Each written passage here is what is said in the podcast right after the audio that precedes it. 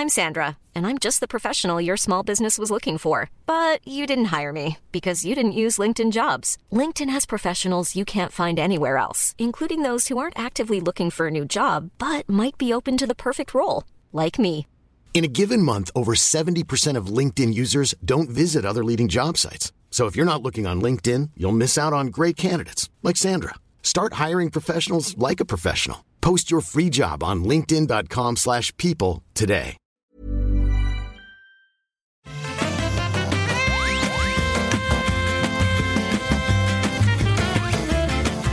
Bonjour à tous et bienvenue sur le rendez-vous jeu, l'émission où on résume toute l'actu du jeu vidéo. On parle de consoles, de PC, de l'industrie. Il y a plein plein de choses à vous décortiquer aujourd'hui. Un énorme, mais énorme rachat, possiblement le plus gros rachat de l'histoire du jeu vidéo.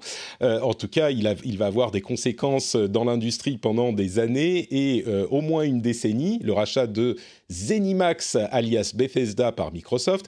Il y a aussi l'annonce du nouveau studio du fondateur principal de Blizzard Entertainment qui a quitté il y a deux ans, le studio Dreamhaven dont on va vous parler en long, en large et en travers.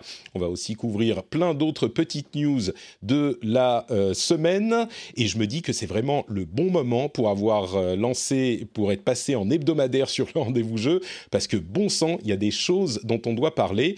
Je m'appelle Patrick Béja et je suis très heureux de recevoir aujourd'hui deux invités de talent. Euh, D'un côté, on a la personne que euh, je décris comme euh, le plus expert des experts de Microsoft et de la Xbox, à savoir Cassim Ketfi. Comment ça va, Cassim Bah, ça va très bien. Oui, je suis un peu tombé sur le bon épisode. Euh, C'était pas prévu, mais euh, c'est non seulement pile le bon épisode, oh là là, ma, lumière ne fonctionne pas sur, euh, sur le, le- l'éclairage sur Discord. Euh, sur Discord, l'éclairage pour le Twitch. Voilà, maintenant j'ai du beau rose sur mon Kazuya dans le fond, puisqu'on stream en live, comme désormais ça va être le cas régulièrement, le jeudi à midi. Donc euh, si vous êtes là dans le stream, merci à vous tous de nous suivre. Donc oui, Cassim, t'es un petit peu tombé sur le bon épisode, et comme je le disais, aujourd'hui, quand il y a un sujet sur Microsoft ou sur la Xbox, je me dis, bon, euh, si je suis pas tout à fait sûr d'un, point précis, c'est rare, hein, c'est même, ça arrive quasiment jamais, mais si je suis pas tout à fait sûr, je vais sur Twitter et je demande à notre Cassim, et généralement, euh, il me répond avec des, des sources, un exposé de 30 tweets et tout, c'est, merveilleux. Donc merci d'être avec nous, Cassim. Ce rire enchanteur que vous avez entendu, c'est ce... c'est celui de euh, Fanny Renard. Comment ça va, Fanny? Tu es notamment euh, community manager chez Goblins, un petit, un petit studio bien de chez nous. Comment ça va? Eh ben écoute, ça va très bien, merci. Tu es en Et forme toi, comment ça va? Écoute, euh, je suis comme toujours un petit peu nerveux parce qu'il y a euh, plein de choses à gérer en même temps. Moi, j'ai pas l'habitude, je faisais mes podcasts dans mon coin et c'était beaucoup plus simple, mais, euh, mais très excité par toutes ces news qu'on va décortiquer. Ah, Je connais ça très bien parce que moi, je suis un peu streameuse euh, une fois tous les six mois, on va dire. Et je trouve ça très stressant de gérer la prod. Donc, euh, merci à toi euh, de m'inviter en, en ne me demandant pas de gérer cette partie-là. ouais, c'est vrai, on n'a pas, ça n'a pas l'air, hein, mais c'est, un métier quand même euh, de faire tout ça. vrai. Surtout pour l'enregistrement des émissions, c'est plus compliqué que de juste euh, streamer et jouer. Mais je vous confirme, euh, c'est pas facile. Et maintenant que j'ai mis toutes mes lumières, je suis à nouveau jaune sur le Twitch. C'est pas grave. Ça va me permettre de euh, remercier les gens qui soutiennent l'émission. Certains d'entre eux sont peut-être en train de nous regarder maintenant. Aujourd'hui, je voudrais remercier ceux qui soutiennent sur patreon.com slash rdvjeux, spécifiquement El Piu Piu, Garant, Glux, Anthony Stéphane, ou Stéphane, euh, il n'y a pas de E au bout, donc on va dire Stéphane, Nicolas Kisgen, De Richter, Cédric, Olivier, Stéphane Vinceau, Kirsten Rochereau et Gemini. Merci à vous tous et à tous ceux qui soutiennent l'émission, sans lesquels bah, l'émission ne serait simplement pas possible. Donc merci à vous tous de me permettre d'être un vrai podcasteur professionnel, de vivre de ce métier qui est également une passion. C'est grâce à vous que je peux le faire et j'espère que euh, ça vous, vous en profitez avec ces émissions et que du coup tous ceux qui écoutent en profitent. C'est grâce à vous que cette émission est disponible pour tout le monde. Donc un immense merci. Bon allez, on va se lancer. Alors le gros morceau, c'est comme je le disais, Microsoft qui rachète euh, Zenimax. Mais il y a quand même un petit peu de news Microsoft avant ça, avec l'ouverture des précommandes. On va en parler juste deux minutes. Euh, Cassim, tu as bien sûr précommandé une Xbox Series X? Évidemment, dès que j'ai même plusieurs fois précommandé. pour être sûr euh, d'en avoir un qui, qui marche bien. Commander une série de Xbox Series X. Exactement. une série de série X, c'est ça. Bon, ça n'a pas été trop dur. Euh, il y avait quand même, on, reprochait à Sony euh, des difficultés pour les précommandes. C'est vrai que c'était encore un petit peu plus le bordel, mais le jour de la précommande des Xbox, ça a été bien le bordel aussi. Il y avait pas mal de, de demandes. C'est pas facile à organiser ces trucs, mais bon, ça s'est un petit peu calmé maintenant. Je crois qu'il y en a un petit peu pour tout le monde hein, des Xbox quand même. Disons qu'en France, c'est plus simple quand il y a beaucoup moins de demandes. on n'est pas un territoire qui est très favorable à la Xbox d'une manière générale, et du coup, forcément, c'est moins le chaos. Euh, je crois que la série S, elle a été en stock pendant plusieurs heures. Enfin voilà, c'était. Oh, plusieurs heures, le luxe. Fanny, est-ce que, tu... est que tu t'es lancé toi euh, dans les consoles next gen? Ah, c'est à moi que tu me poses la question. Pardon. Euh, eh bien, écoute, hein. je vais, Ouais, je vais, je vais te décevoir. Moi, je suis une joueuse euh, PC. Euh, je, je, crois que je n'ai jamais eu de console euh, du tout. Euh, J'hésite à m'acheter la, la, Switch, mais euh, c'est vrai qu'à part la Game Boy, je, je, suis vraiment restée joueuse PC. Et, et c'est marrant que la, la Xbox, elle, elle, explose autant, parce que pour moi, c'est vrai qu'en France, c'est un peu la, la, console mal aimée. J'ai l'impression de voir la PlayStation partout et, et, et la Switch, surtout ah en bah, ce moment. C'est sûr qu'on est un territoire, euh, on est un territoire plutôt PlayStation. Hein. Pardon, je te, je te laisse finir. Non, non, clairement. Et mais du coup, je découvre que vraiment euh, la, la, Xbox marche très très bien aux États-Unis, euh, d'où voilà toutes les Ouais. actualités d'aujourd'hui. Je, je tiens à préciser que tu vas pas du tout me décevoir en disant que t'es pas très console, parce que en ce moment, il y a beaucoup beaucoup de bruit sur les consoles et il y a toute une faction des auditeurs et des fans de jeux vidéo qui sont euh, plutôt PC Master Race et qui sont bien contents d'avoir au moins un invité qui dit ah rien à faire euh, les, les consoles. Euh, mais on va voir que ça va te parler un petit peu aussi quand même dans, dans une seconde, oui, Cassim? Bah, surtout que ce qui est intéressant, c'est que pour une fois, on a la synchronisation entre la nouvelle génération de consoles et la nouvelle génération des PC, parce qu'il y a Nvidia et AMD qui annoncent des nouvelles choses et tout, donc il y en a vraiment pour tout le monde. Quoi. Ouais, euh, Ouais. ça fait balle au portefeuille. Mais euh, tu sais, en fait, euh, le, le jeu vidéo indépendant, c'est quand même beaucoup sur PC. Et vu que moi, c'est un peu mon, mon domaine, c'est vrai que la console, c'est pas forcément Forcément. euh, notre, notre premier choix. Et en plus, euh, bah, je, je suis directement les personnes qui font le portage des jeux qu'on édite ou qu'on développe chez Goblins. Et c'est vraiment très compliqué. C'est pour ne pas dire une grosse prise de tête. Donc euh, déjà de, poster sur Steam, euh, c'est pas facile. Ensuite de poster sur GOG, sur euh, Stadia, sur Epic Games, c'est très très compliqué. Mais alors en plus de faire le portage pour Switch, pour Xbox, pour PlayStation, alors là je vous raconte pas.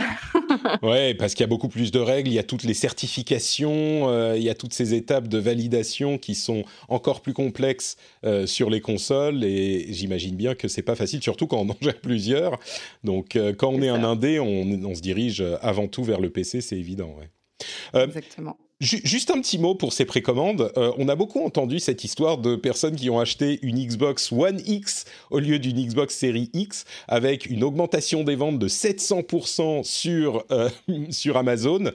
Il faut préciser quand même que la, la One X était plus en production depuis un bon moment, qu'elle sera plus en production, euh, qu'elle sera, qu'elle est plus en vente, et du coup la confusion que ça peut amener entre la One X et la série X, on dit ah voilà les conventions de nomenclature de Microsoft, ça va amener à de la confusion partout. Alors sur les séries X pas vraiment parce que la One X n'existe plus.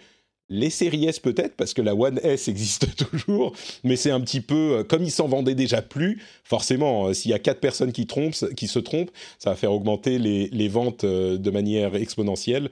Donc bon, c'était marrant comme titre, mais c'est pas forcément hyper réel dans la, vérité vraie de- des précommandes. Bon, le gros morceau, on va s'y attaquer maintenant, c'est cette annonce qui est tombée il y a deux jours à peine du rachat de Zenimax par Microsoft. Alors Zenimax, c'est quoi? Vous connaissez peut-être pas le nom, mais euh, Zenimax, c'est la maison mère essentiellement de Bethesda qui est évidemment un énorme éditeur, mais c'est pas que Bethesda. Il y a toute une série de studios, notamment les deux plus importants en plus de Bethesda, je pense, ce sont id Software et Machine Games. Si vous savez pas quel jeu ils ont fait, parce que vous suivez pas ça de près, alors Bethesda c'est tous les Elder Scrolls, donc euh, Skyrim et les jeux qui sont venus avant, et les Fallout, il y en a d'autres évidemment. Euh, id, c'est Doom, Quake, euh, etc. Rage, au moins en partie.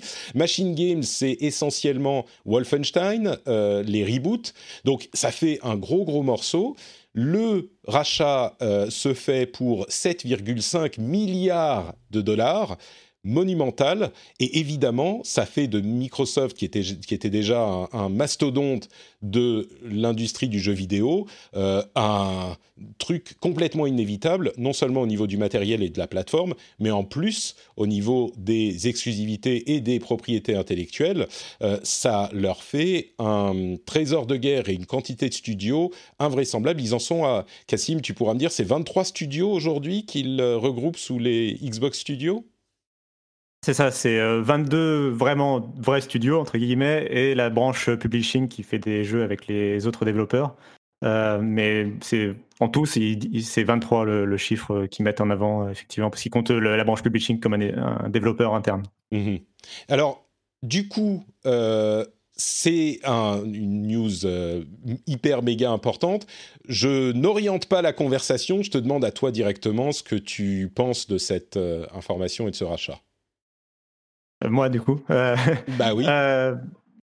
Euh, déjà que on t'a mentionné 23 studios, que c'est un chiffre important, mais en plus, il y a certains studios qui ont plusieurs équipes, donc ça renforce encore le truc. mais et donc évidemment, comme tu l'as dit, ça, en fait, ça fait de Microsoft vraiment un mastodonte de la production de jeux, et c'était un truc qui leur manquait, mais de façon ultra forte à la fin de la 360 et pendant tout le début de vie et même pendant toute la vie en fait de la Xbox One.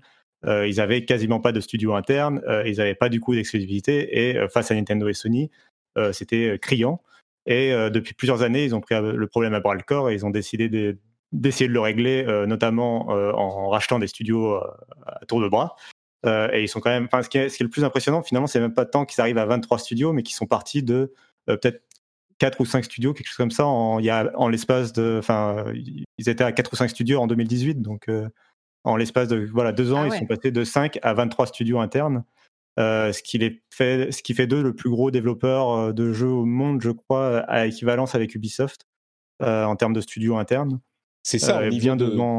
En, niveau de taille, alors Sony est, pas est, pas en reste quand même au niveau des studios, mais c'est sans commune mesure. Et les seuls qui puissent être plus ou moins équivalents, c'est effectivement des énormes éditeurs comme Ubisoft, je crois que même EA n'a pas autant de studios et de, et de jeux, quoi, et d'IP.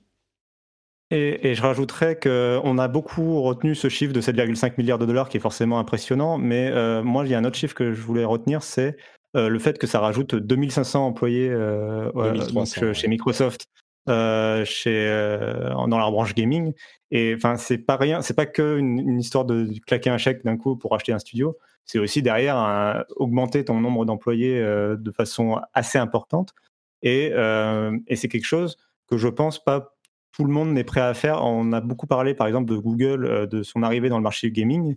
Et c'est typiquement le genre de choses que je n'ai pas l'impression que Google soit encore prêt à faire pour s'imposer dans le gaming avec Stadia, de racheter ce genre de studios, même des studios plus petits, de racheter comme ça des dizaines, des centaines, des milliers d'employés pour, pour avoir une production suffisante interne pour devenir quelque chose d'important dans le marché du gaming.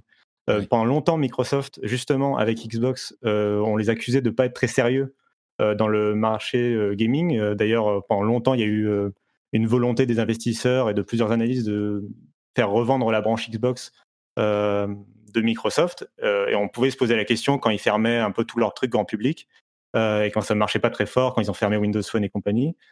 Et on pouvait se poser la question, et à la place, ils ont décidé de, s'y mettre. Et là, c'est vraiment, si on pouvait encore douter du niveau d'investissement, pour moi, c'est le moment où euh, on peut plus vraiment en douter aujourd'hui. Et c'est pas que sur le rachat en lui-même, c'est aussi le fait que le rachat, il est annoncé par Satya Nadella, qui est le patron de Microsoft, qui a répondu à des interviews derrière, etc.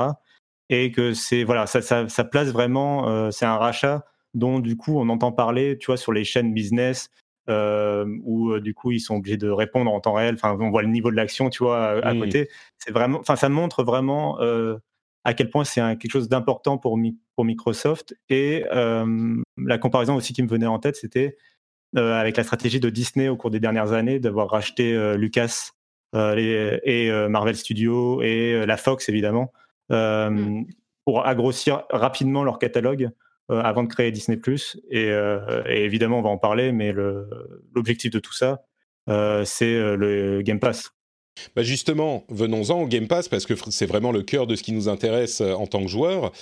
Le Game Pass, du coup, était je le dis souvent et on, se moque de moi gentiment, je disais qu'il est inévitable et que c'est le, meilleur deal depuis des, mois, le meilleur deal de l'histoire du jeu vidéo. Bah, déjà, il rajoutait une bonne quantité de jeux EA il y a quelques semaines, une ou deux semaines. Là, il rajoute toutes les IP, tous les jeux euh, Bethesda et ZeniMax en général au Game Pass. Euh, peu de doute qu'ils seront disponibles sur le Game Pass et que les nouveaux jeux seront disponibles le jour même sur Game Pass. Euh, c'est comment dire je crois que quand je disais c'est le meilleur deal de l'histoire, il y a quelques, allez, il y a trois semaines avant qu'on annonce EA et ZeniMax, on pouvait raisonnablement dire ouais non bon c'est pas vraiment pour moi, mais aujourd'hui avec tous ces jeux, il est très difficile d'imaginer un joueur qui va, dans tout ce catalogue, à aucun moment de l'année se dire bah il y en a au moins un que je voudrais de tous les jeux qui seront disponibles dans le Game Pass et donc se dire au lieu de payer on va dire allez 60 euh, euros 70 euros peut-être même un peu plus sur PC ou console bah je vais me prendre 6 mois de Game Pass et euh, ça va me permettre de jouer à ce jeu-là et j'en aurai plein d'autres en plus et du coup, une fois qu'il est euh, dans la machine, c'est un petit peu comme Netflix, on prend pour telle émission. Et puis, il est rare qu'on se désabonne. Là, pour le coup, ça devient encore plus inévitable, ce Game Pass. Je sais pas si. Il est à combien le, Game Pass Alors, le Game Pass, il est à 10 euros sur PC pour tous les jeux PC, et là il y en aura, c'est un gros catalogue de jeux PC qui va être ajouté, 10 hmm. euros sur console, mais si on veut les deux, avec en plus le service xCloud, euh, donc de, streaming de jeux vidéo et d'autres petits bonus, c'est 13 euros pour avoir l'ensemble. Donc on va dire le Game Pass Ultimate c'est 13 euros, mais si tu veux jouer vraiment que sur PC, c'est 10 euros. Donc, ah ouais, euh, donc c'est ultra intéressant. C'est fou on est d'accord, tu vois, si imagine tous ces jeux-là, tout à coup tu vas t'intéresser au Game Pass. Bon, le seul problème c'est qu'il faut bah, passer par l'application Microsoft euh, Xbox qui est pas idéal, mais bon, c'est un, petit inconvénient pour jouer à tous ces jeux. J'ai même pas mentionné Arkane, mais Arkane Studios euh, oui, France et US. J'ai essayé de trouver le, bon moment. J'ose pas vous interrompre, mais, mais si, vas-y, euh, vas-y, Fanny, sinon.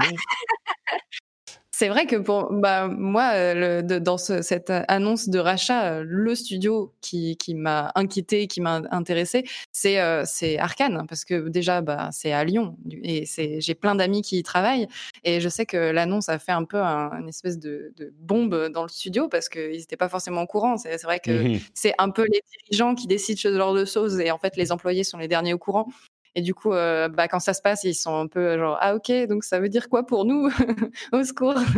mais euh, mais voilà, j'espère que ça voudra dire aussi plus de moyens pour euh, pour les jeux. Je pense que c'est aussi beaucoup ça. C'est que quand il y a des petits studios qui, enfin des petits entre guillemets petits studios qui se font racheter, ça veut dire plus de moyens. Je sais que moi à l'époque quand je bossais chez Ivory Tower, quand euh, c'est devenu Ubisoft Ivory Tower, ça voulait dire aussi plus de moyens, mmh. pouvoir faire des jeux euh, bah, plus ambitieux. Donc, euh, bah, j'espère que ce sera ça et non pas, bah, à partir d'aujourd'hui, on va s'adapter au public américain. Moi, c'est ça qui me fait peur. C'est bah voilà Microsoft, Xbox qui dit bah nous on veut des jeux qui puissent plaire aux Américains. Du coup mmh. bah on va pas forcément faire des choses un peu plus originales qui sortent un petit peu des sentiers battus. Et, ouais, je crois que je crois qu'avec euh, être sous la houlette de Zenimax ou être sous la houlette de Phil Spencer, je crois que au pire c'est kiff kiff et à la limite on préfère être euh, sous la houlette de Phil qui lui a l'air d'être un, gamer qui aime le jeu vidéo. Euh, et puis après ils ont tellement de studios chez Xbox qu'ils vont avoir des gens qui font des choses différentes. Il y aura de la place pour énormément de styles de jeux différents. Et puis euh, c'est pas uniquement pour le marché américain qu'ils font tout ça. Là, si tu es sérieux à ce point-là, tu veux conquérir l'ensemble du monde. On pourra parler du Japon dans une toute petite seconde. Mais avant de dire ça, euh, il y a quand même une grosse question qui se pose, qui est celle des exclusifs, des jeux exclusifs. Parce mm. que euh, Microsoft disait depuis, on va dire, deux ans, trois ans, oh, on aime tout le monde, euh, les jeux c'est bien comme tout le monde peut y jouer, on est super content que tous les jeux soient partout, machin. Bon, dans une certaine mesure, ça reste vrai, mais c'était un petit peu la position d'outsider ou en tout cas de challenger qui rend plus facile le fait de dire ce genre de choses. Là, j'ai l'impression que ça rigole plus. Euh, clairement, s'ils investissent 7,5 milliards de dollars, c'est pas pour mettre tous les gros jeux exclusifs sur toutes les consoles. Enfin, pardon, tous les gros jeux AAA sur toutes les consoles. Euh, ils ont dit je sais plus si c'était Satya Nadella ou Phil Spencer, ils ont dit alors on va évidemment les jeux qui ont déjà des contrats signés, il y a des, exclusivités notamment pour Deathloop euh, et un autre jeu sur PlayStation 5 et donc ça va être un jeu Microsoft Studios sur PlayStation 5, donc ça ça va être honoré évidemment dans les mois à venir. Mais si on va un petit peu plus loin, euh, j'ai du mal à imaginer qu'ils sortent le prochain Elder Scrolls ou le Starfield, qui est l'épopée euh, space opéra de Bethesda, justement, j'ai du mal à l'imaginer qu'elle sorte le jour même sur PlayStation 5, euh, en même temps que sur Game Pass. Qu'est-ce que tu penses de cette histoire d'exclus? Moi, je suis pas d'accord pour le coup. Donc, mais je sais que c'est. Enfin, il y a vraiment deux points de vue sur ce scénario qui sont. Je pense que l'argument inverse se, vaut aussi, mais on va voir si tu as les mêmes arguments que moi pour l'argument inverse. Dis-moi. Alors, bah, c'est que comme on va partir du même, euh, du même point que toi, c'est-à-dire qu'ils ont dépensé 7,5 milliards de dollars pour acheter euh, Bethesda. Euh, et donc, ces 7,5 milliards de dollars, il va falloir les rentabiliser. Et il y a deux façons de les rentabiliser. Il y a le long terme, effectivement, avec le Game Pass, qui est. Enfin, c'est indéniable ce que tu défends, et c'est sûr que ça va jouer. Et c'est sûr qu'il va y avoir des exclusivités qui vont sortir de ces studios et qui ne sortiront que dans l'écosystème Xbox, console et PC, du coup. mais je pense aussi qu'ils ils vont vraiment euh, continuer de lancer certains jeux en multiplateforme. Alors déjà, il y a un exemple qui existe, c'est celui de Minecraft. Euh, puisque, alors Minecraft existait déjà quand ils l'ont racheté, donc ça, ça n'a pas changé. Mais depuis, ils ont lancé Minecraft Dungeons, qui est un spin-off, et il a été lancé sur PlayStation, sur Switch. Euh, mmh. Donc, on voit que quand une licence était déjà multiplateforme, ils peuvent réfléchir au fait de la laisser multiplateforme. Et je pense que dans des, pour des licences aussi fortes que Elder Scroll, par exemple, ils auraient au contraire tout à gagner à le sortir partout pour euh, rentabiliser au maximum le développement du jeu, pour en plus euh, le vendre 80 euros sur PlayStation et dire mais enfin pourquoi vous payez 80 euros sur PlayStation alors qu'il est gratuit dans le Game Pass sur Xbox? C'est exactement ce que c'est exactement ce que l'argument contraire auquel je pensais. Tu, tu 80 euros ça te donne 8 mois de Game Pass mais qu'est-ce que tu fais quoi? Donc euh, mais si tu veux l'acheter sur PlayStation, bon bah fais-le quand même. Mais, et en plus, pour moi, il y a aussi l'argument inverse, inverse qui est si le prochain Elder Scroll il est exclusif à la Xbox, pour moi, ça va, euh, euh, les joueurs vont sortir leur fourche et leur torche pour dire euh, non mais qu'est-ce que c'est que cette histoire? Avant, la licence était multiplateforme, pourquoi vous vous mettez à la sortir que, que sur, euh, sur les plateformes Microsoft? Ça, je crois que c'est un petit peu le genre de truc où tu dis, ouais, les gens vont gueuler un peu, mais enfin, tu t'en fous, tu vas ramasser le cash. Tu les entends pas, tu sais, quand tu es en train de, de, nager dans tes, dans tes piscines de dollars, t'entends moins les J'ai l'impression qu'il y a un intérêt financier à le sortir sur plusieurs plateformes et en plus un intérêt euh, de marketing de dire de communication. Euh, vous voyez, on est, nous, on est les gentils. On, sort nos jeux partout. Regardez, Sony, ils bloquent tout. En plus, ils achètent des exclusivités temporaires. C'est les méchants. Oh là là, le mal. Euh, nous, on est gentils. Euh, et en plus, bah voilà, si vous venez chez nous, c'est encore moins cher, c'est mieux et tout ça. Mais, quand, quand ils, sont gagnants-gagnants, quoi.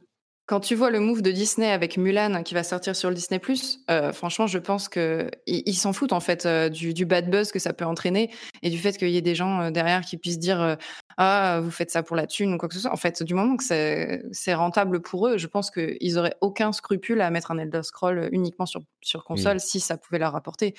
du moment que le jeu est bon derrière, je pense que ils s'en fichent un peu des rageux en quelque sorte. Il y a vraiment des, arguments dans les deux sens. Hein, le... Moi, celui qui me parle le plus, euh, c'est celui de bah, 80 euros si vous voulez, allez-y. Euh, mais d'un autre côté, vous avez ce jeu plus tous les jeux de notre catalogue qui sont innombrables euh, chez nous avec le Game Pass qui est disponible un petit peu partout parce que leur plateforme comme tu l'expliques très bien régulièrement, Cassim, c'est pas la Xbox. Leur plateforme, c'est plus la Xbox. C'est euh, le Game Pass et qui ils sont disponibles. Il est disponible dans plein d'endroits. Euh, tu, disais dans une vidéo récente, c'est la Xbox bien sûr, le PC par ailleurs, le téléphone Android encore, euh, avec le streaming. Et du coup, le nombre de entre guillemets, euh, exemplaire de la plateforme, la base installée de la plateforme de Microsoft qui est le Game Pass, elle est démultipliée. Tous les téléphones Android au monde, bon, non, pas tout à fait tous ceux au monde euh, peut-être, mais ils peuvent jouer aux jeux Microsoft. Euh, et ça va continuer à s'étendre. D'ailleurs, euh, j'aimerais bien savoir quand ça sera disponible justement le, le xCloud, enfin le streaming, sur les consoles elles-mêmes et sur PC. Mais bon, ça c'est peut-être une autre question. ils ont dit 2021, hein, je crois. Ah, ils avaient dit pour le, pour le PC, ils avaient dit 2020, mais c'était c'était dans une autre vie, euh, c'était en 2019, donc. Euh, C'est ça, ouais, peut-être 2021. Mais bon, euh, effectivement, cette question des exclusivités, dans un sens comme dans l'autre, comme tu le dis, Fanny, c'est très possiblement tu t'en fous des rageux parce que tu ramasses l'argent, et comme tu le dis, Cassim faire la comparaison entre 80 euros sur PlayStation et puis tu prends l'argent. Si les gens veulent payer 80 euros, tu vas pas dire non, quoi, pour Elder Scrolls 6 ou Starfield. Bon, ceci dit, ça va pas être pour tout de suite. Hein. Oui, vas-y. Euh, on, parle beaucoup, euh, je sais que beaucoup ont eu le réflexe justement de parler de la plateforme, enfin de la guerre entre PlayStation et Xbox et de penser console. Euh, il y a un autre, il y a un autre disons, duel qui se profile avec ce rachat, c'est entre guillemets duel partenariat, c'est celui de Steam. C'est-à-dire que, comme tu l'as dit, il y a beaucoup de jeux Bethesda qui sont vraiment PC first entre guillemets, puisque enfin Doom, Wolfenstein, tout ça, euh, c'est des jeux qui se prêtent vraiment bien au PC et qui sont très mm. populaires sur PC. Et euh, donc, ils vont sortir tous Day One euh, donc, dans le Game Pass sur PC. et ils sortiront probablement aussi sur Steam parce que Microsoft publie ses jeux sur Steam justement à 60, 60 70, 80 balles. mais il les sort aussi sur le Game Pass. Et du coup, entre la concurrence de Epic et la concurrence de Microsoft, c'est pour moi, il y a aussi une analyse à faire sur le cas de Steam euh, autour de ce rachat parce que vraiment ils perdent euh, un de leurs gros éditeurs quoi. Mmh effectivement, ouais. Non, il y a plein de, ramifications. Euh, comme on le disait, c'est un, événement un petit peu. C'est un petit peu dans un autre domaine la, même ampleur que le rachat de ARM par Nvidia, qui change l'industrie tech. Là, ça change un petit peu le paysage vidéoludique et ça va avoir des conséquences, je disais, sur une décennie parce que le modèle d'abonnement à la Netflix devient hyper encore plus prédominant parce qu'il risque d'influencer tout le reste de l'industrie. Ça va peut-être prendre du temps, mais euh, ça risque d'avoir des ramifications un petit peu partout. Est-ce que aujourd'hui c'est super et puis dans cinq ans on se lamentera parce que c'était le début de la fin pour un certain type de jeu moi je crois pas trop à ce genre de vision. Les choses changent, mais pas forcément pour le, pour le meilleur ou le pire. C'est juste que c'est différent, mais on peut se poser la question. Euh, j'ai entendu une analogie que j'ai beaucoup aimée entre la politique de les intentions de euh, Microsoft et de Sony. Microsoft, c'est un petit peu Netflix. Sony, c'est un petit peu HBO. C'est-à-dire qu'ils continuent à tabler sur les gros AAA un petit peu massifs et puis qui ont une sorte d'intention artistique euh, à différents degrés. Hein. Mais j'aime bien cette, euh, cette, analogie. Je la trouve assez. Euh, je trouve qu'elle fonctionne pas mal. et puis, on va conclure. Oui, Fanny? Ah, je disais, pardon, j'ai réagi trop tard. Je disais, c'est intéressant, j'aime beaucoup cette comparaison. Euh. C'est vrai qu'entre HBO et Netflix, c'est un peu la guéguerre, même y a euh, Netflix euh, clairement écrase. Il y, a, Disney Plus qui revient un petit peu. Bah, Justement, Disney Plus, c'est Nintendo en fait dans cette comparaison. Oui, c'est avec les trucs pour les enfants, faciles à appréhender, tout ça. Bon, eh, la comparaison se casse la gueule au bout d'un moment. Hein, je vous le conseille. euh, un autre truc qui est important à noter aussi quand on étudie cet euh, événement, c'est est-ce que Microsoft va. Alors, ils ont dit qu'ils vont encore racheter des choses, qu'ils n'ont pas fini, euh, ils... et, qu'on risque d'être surpris par ce qui va se oh passer à l'avenir. Donc, bon. Le, la question. Quoi la prochaine étape pour toi? Et eh bien justement, tout le monde parle d'un potentiel euh, éditeur japonais. On a beaucoup parlé de Capcom. Selon les rumeurs, euh, Microsoft était prêt à racheter Capcom. Et puis la sortie de Monster Hunter World, qui a cartonné, a sauvé Capcom de euh, la destinée de la revente. Donc c'était assez Bon, on ne sait pas si c'est le cas ou pas, mais c'est ce qu'il semble euh, s'être passé potentiellement. On parle de Sega également. Ça serait possible, Sega, moi, j'y crois pas trop. Euh, disons que parmi, enfin, j'y crois pas trop. Je ne sais pas si Microsoft serait intéressé. Encore que Sega, on a tendance à oublier leur, leur bras euh, occidental, qui peut avoir de la valeur aussi. Mais je crois que pour compléter ce ce, portfolio, Microsoft a effectivement besoin d'un développeur ou d'un éditeur japonais. Euh, il y a quelques noms qui viennent à l'esprit. Les principaux, pour moi, c'est évidemment Capcom, même si ça serait plus cher aujourd'hui. Euh, Namco Bandai, Square Enix, ça serait incroyable. Enfin, Namco, ça serait incroyable aussi, hein, je vous rassure. Konami, qui s'intéresse plus trop aux jeux vidéo, mais qui a des IP quand même importantes. Et puis le petit outsider, c'est Platinum, qui donnerait une légitimité euh, japonisante immédiate à Microsoft. Mais euh, je sais pas, qu'est-ce que qu'est-ce que t'en penses, Cassim? Est-ce qu'il y a une possibilité? Est-ce que tu aurais euh, un candidat potentiel, une prévision? T'es pas mauvais sur les prévisions, donc euh, je t'écoute. Euh, bah déjà, je voulais juste dire qu'ils ont, dans le rachat de Bethesda, ils ont racheté euh, Tango Gameworks, qui euh, est Oui, le Mikami, studio japonais qui fait de Mikami, qui fait notamment Evil Within. Donc ils ont déjà, là, ils ont avec ce, studio, ce rachat, ils ont un petit pied au Japon. Mm. Mais je te rejoins sur le fait que je Ghostwire, pense c'est pas que- Ghostwire Tokyo, l'autre exclusif. Ouais. Je l'avais oublié, oui, c'est celui-là. Pardon, vas-y. Mais, je- mais, je, te- mais je te rejoins sur le fait que je pense pas que ce soit suffisant pour Phil Spencer quand il voulait, quand il disait qu'il voulait un pied en Asie et un pied au Japon. Euh, je pense que c'est pas euh, ce petit studio euh, qu'il avait en tête, quoi. Euh, cela dit, euh, sur les, alors sur les cibles potentielles, euh, moi je dirais que quand on regarde les achats précédents qu'a fait Microsoft, on commence à comprendre un petit peu le pattern. C'est-à-dire que déjà, c'est des groupes euh, qui sont privés, c'est-à-dire pas cotés en bourse. Euh, donc, par exemple, tout ce qui est euh, euh, Sega, justement, ça appartient à Sega Sammy, c'est une grosse entreprise en bourse. Et du coup, ça, ça veut dire que tu peux pas vraiment négocier dans, dans le secret. Tu vois, tu es obligé de racheter des actions, Mm. c'est compliqué. Euh, Enfin, ça, ça demande beaucoup plus de, de boulot en gros, et c'est pas forcément. J'avais pas l'impression que ce soit ce que Microsoft essaye de faire.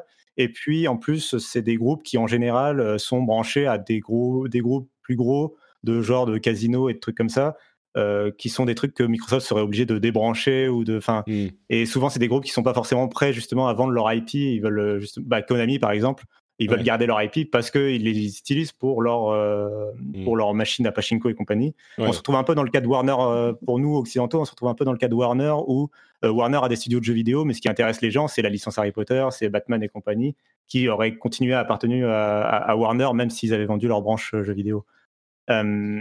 Et du coup, dans les cibles potentielles, donc il faut qu'ils soient privés et pas en bourse. Et il faut qu'il y ait une. euh, On a l'impression qu'il faut quand même qu'il y ait un historique de partenariat avec euh, Microsoft. On n'en a pas beaucoup parlé, mais Bethesda, euh, bon, ils sont copains comme cochons avec Microsoft depuis super longtemps. En fait, Euh, ils, ont multiplié les apparences sur le euh, à l'E3 euh, chez, sur la scène de Microsoft. Mm. Donc, il faut essayer d'aller voir justement un peu de ce côté-là les, les studios qui ont un peu euh, euh, qui sont qui ont été un peu potes avec Microsoft. Faut, Du faut coup, peut-être Bandai te- Namco. Bandai Namco, Ouais. ok. Je- je- Non, non, mais euh, j'allais dire la même chose. Zut. Ouais. Bah, qui, qui ont fait beaucoup de, de reveal day one. Enfin, ils ont été potes avec Microsoft Mm. pendant plusieurs années euh, sur leur scène de l'E3 de dévoiler des gros jeux euh, et d'être dans le Game Pass et tout ça. Euh, malgré tout, euh, ça, me, enfin, ça me semble. euh, c'est beaucoup trop gros et pour moi, je pense qu'ils vont plutôt racheter des petits studios euh, occidentaux type Asobo ou, euh, ou Techland Mm. ou des, groupes plus Et- petits. Quoi. Ouais. Mais euh, Namco, Namco est déjà pas mal implanté euh, en Occident, du coup ça pourrait être euh, logique, un choix logique, même si, euh, comme tu dis, euh, c'est quand même, ce serait quand même un énorme rachat. Mais euh, ça, ça viendrait ra- rajouter au catalogue de Microsoft, donc moi je trouverais ça assez, euh, assez un, un choix assez logique. Par contre, euh, là où je, je comprends pas trop, c'est pourquoi s'intéresser autant au marché euh, japonais en sachant que les, les consoles marchent très peu en fait au Japon, ils sont tous sur leur c'est pour téléphone. ça. même si- Non, mais c'est Ouais. pour ça. Imagine, on nous dit dans la chatroom, c'est euh, Poulia qui dit et From Software. Bon, From Software, euh, tu parlais de copains comme cochons, ils sont copains comme cochons avec. avec euh, Sony, donc ça serait peut-être un petit peu plus difficile, mais justement parce que les consoles Xbox se vendent plus au Japon, c'est un gros marché de jeux vidéo, et si tu mets euh, quelques jeux qui sont indispensables au marché japonais, tout à coup t'en vends des Xbox. Euh, moi je Ouais. pense que Alors, alors, moi, c'est pas du tout. euh, alors, pour le coup, non, je pense pas qu'ils. Je pense qu'ils ne vendront jamais de Xbox au Japon. Euh, je c'est pense pas que que... pour ça évidemment, c'est pour se donner une légitimité euh, un petit Voilà. peu. euh, oui, en Europe, bien sûr. le marché européen est beaucoup. euh, le marché, enfin, les jeux japonais pèsent énormément sur le marché européen euh, de jeux vidéo, euh, notamment en France. Euh, et je pense qu'il f- euh, et le problème c'est qu'aujourd'hui euh, Xbox n'existe pas au Japon et donc n'existe pas dans l'esprit des développeurs japonais et donc tous les jeux sortent euh, même quand Sony ne signe pas des exclusivités euh, tous les jeux sortent d'abord sur PlayStation euh, sur Switch et éventuellement un jour peut-être sur Xbox si euh, Phil Spencer va penser à, à frapper à la porte du studio quoi en gros. Euh, et euh, puis euh, donc je pense que la légitimité au Japon, elle est surtout là pour vendre en Europe et en Occident parce que les Japonais sont forts et populaires. Et bien sûr, après, sinon, c'est le cloud directement au, Japon, même s'il n'est pas encore euh, lancé là-bas. Euh, je pense que le vrai objectif de Microsoft au Japon, c'est pas de vendre des consoles dans ton salon, c'est de te faire jouer euh, sur ton smartphone. C'est possible aussi, ouais. Moi, je crois qu'ils n'ont pas abandonné le marché japonais, euh, que tu as toujours moyen de reconquérir et tu dis pas non à essayer de conquérir le marché japonais, mais c'est peut-être pas la première priorité. Ça arrivera euh, ensuite, c'est vrai. Non, mais c'est pas très. Enfin, ils, vont faire mieux. Je pense que Xbox One, ce serait difficile de faire pire. mais non, c'est sûr. Voilà, mais je pense pas que. Ouais, moi, moi, je crois que euh, l'avantage des consoles, c'est que rien n'est jamais fini. Tu as des resets tout le temps, et je te dis pas qu'ils vont vendre des Xbox Series S ou X demain, mais dans 5 ans. Euh, si tu te mets à sortir des jeux Bandai Namco ou enfin tous, euh, que ce soit Capcom, Bandai, From, enfin tu as mille raisons de pouvoir vendre des consoles au Japon. tu, surtout avec des offres bon marché. Bon, avec le, cloud, le, cloud streaming, bien sûr, mais euh, si dans, dans 3 ans, la série S, elle passe à 200 euh, euros, euh, ce qui est complètement possible, tu peux, tu, tu, vois, les Japonais, ils sont pas philosophiquement, religieusement opposés à l'idée d'acheter une Xbox, tu vois. C'est juste qu'ils n'ont pas le, de raison de le faire. Mais si tu leur donnes une raison de le faire, ils vont le faire. Alors, ils vont peut-être pas détrôner Sony et, et Nintendo en trois mois, mais il n'y a pas de, enfin, il a pas de raison que ça soit pas possible, quoi. Est-ce que ah. Microsoft va pas devenir trop, pardon, je, je te laisse. Non, non, vas-y. Je voulais juste poser la question, savoir si Microsoft n'avait pas de devenir trop gros, mais euh, réagir. Enfin, c'est une question. Moi, je me demandais en fait quelles sont les, dernières euh, consoles portables qu'a sorti euh, Xbox. Je me souviens plus bien, mais c'est vrai ah, que. Ah, mais Microsoft, ils n'ont jamais fait de console portable. Ah ouais, mais c'est ça. Mais du coup, pourquoi ils tableraient pas sur un équivalent Switch, un concurrent à la Switch qui pourrait cartonner au Japon, qui pourrait mettre tout le monde d'accord? C'est quelque chose de complètement différent. Ouais, c'est un autre. À mon avis, ils n'ont pas besoin. Ils sont sur les téléphones, tu vois. Bon, ils vont pas être sur les iPhones, mais ils sont quand même sur les Android et euh, ça, ça, ça suffit. Ce qui serait le plus probable, c'est qu'ils rachètent Nintendo. Non, je déconne. Euh, pas qu'ils rachètent Nintendo, mais par contre, euh, qu'ils signent un gros deal avec Nintendo pour mettre le Game Pass sur la. Enfin, le, pas le Game Pass, le, le cloud gaming plutôt sur la Switch euh, en app. Mais alors ça, c'est, enfin, le jour où Nintendo accepte ça, déjà, je pense. Oui, on est d'accord. Jamais un jour il achète Nintendo, je veux être en vie pour pour voir pour voir ça. pour, aller, pour voir Internet. pour voir Internet pleurer. non mais ce serait non mais, euh. Euh, mais, voilà moi c'est plus la crainte c'est est-ce que Microsoft va pas devenir trop gros pour le marché global quoi en fait ah bah ça c'est oui c'est des c'est des grandes questions oui c'est à plus long terme mais pardon c'est ce que tu disais? Bah, en gros, euh, Microsoft, tu, l'as dit, ils veulent euh, pousser l'abonnement et, créer le Netflix et machin. Euh, et la meilleure façon de faire ça, de forcer un, switch du marché, c'est bah, d'avoir d'être tellement gros en fait finalement que les jeux passent obligatoirement par le Game Pass, tu vois, et d'être mmh. à ce point-là imposant. mais du coup, ce serait pas forcément super dingue ni pour Microsoft ni pour euh, ni pour le reste du marché. En fait, je, je trouve que le, la position de Microsoft en tant que challenger, même s'il faut sans doute qu'il soit un peu plus fort que sur la génération précédente, euh, j'aimerais, je préférerais que Microsoft reste challenger du marché que devienne d'un coup géant. Et enfin, Sony, tu vois, par exemple, ne tient que à la PlayStation. voilà, c'est compliqué. La, santé du marché est compliquée. Mm. Et derrière, derrière tout ça, il y a aussi la question des, des, des AAA euh, enfin du marché des AAA, qui est de la production des AAA avec le, prix des jeux et compagnie, euh, qui se posent, qui sont des questions assez complexes. Euh, et, donc tout ça, enfin voilà, c'est forcément passionnant, mais aussi un peu dangereux. Enfin, on peut, voilà, on peut, se poser la question. Quoi. On peut, je peux comprendre qu'on soit effrayé.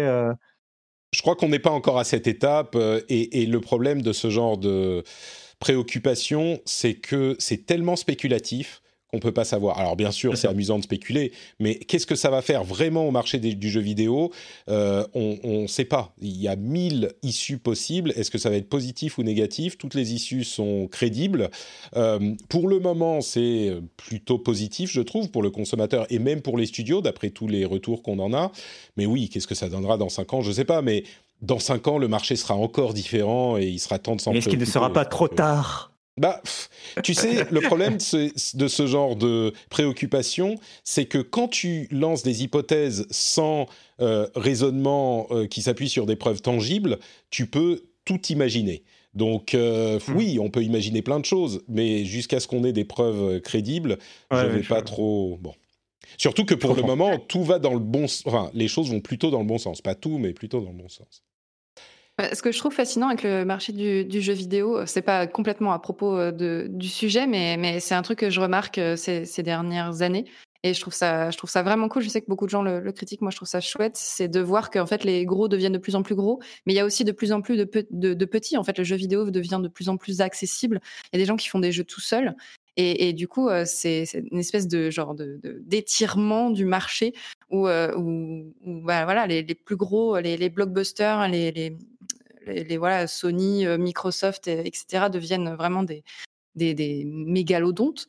Et à l'inverse, on a des, de plus en plus de petits créateurs. Et ce que je trouve cool, et j'espère qu'on va conserver, comme tu disais, voilà, les, cinq prochaines années, les dix prochaines années, c'est de conserver cette, cette diversité, en fait, et que les gros n'écrasent pas les petits, qu'on mmh. garde cette, cette, richesse. Ouais. Mais je dirais plusieurs choses à ce propos. D'une part, dans la chatroom, on me dit, il y a les, les petits aiguillonneurs d'arguments qui viennent dire, oh, tous les retours de studio, c'est positif, c'est faux. Ok, pardon l'immense majorité des retours de studio trouvent ça positif. Enfin, les retours qu'on a, hein. après il y a peut-être des gens qui ne disent pas, mais dans l'ensemble c'est quand même très positif. On a eu, je crois, une personne qui disait ah non ça c'est pas bien pour telle ou telle raison. Mais le Game Pass a été euh, positif pour une immense. Alors il y a peut-être des gens qui sont terrifiés et qui n'osent pas dire, c'est possible, mais les retours qu'on a, ils sont quand même dans l'immense majorité positifs.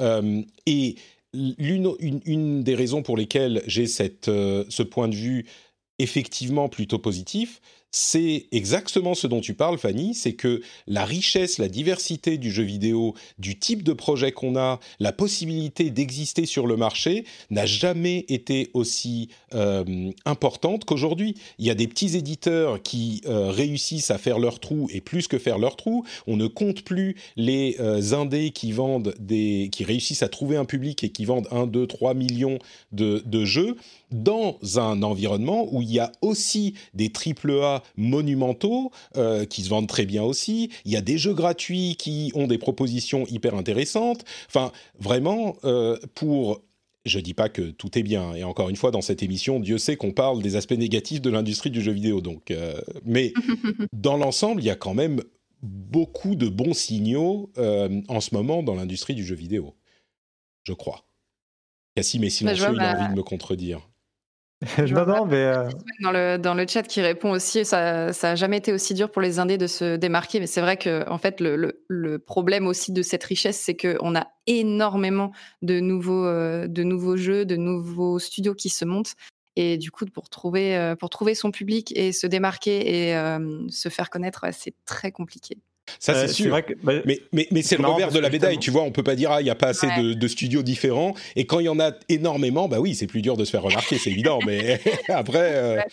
Euh, les grands gagnants du Game, enfin c'est marrant parce que les grands gagnants du Game Pass, effectivement, pour le moment, ça a l'air d'être surtout les indépendants, en dehors de, des studios Microsoft, ça a l'air d'être les indépendants puisque, euh, enfin de ce qu'on sait du modèle économique du Game Pass, c'est qu'ils filent en gros un chèque d'un coup d'un montant fixe pour avoir le jeu pendant X mois sur le sur le Game Pass et euh, ça permet d'avoir une entrée d'argent immédiate pour les studios indépendants dont ils en ont désespérément besoin en général.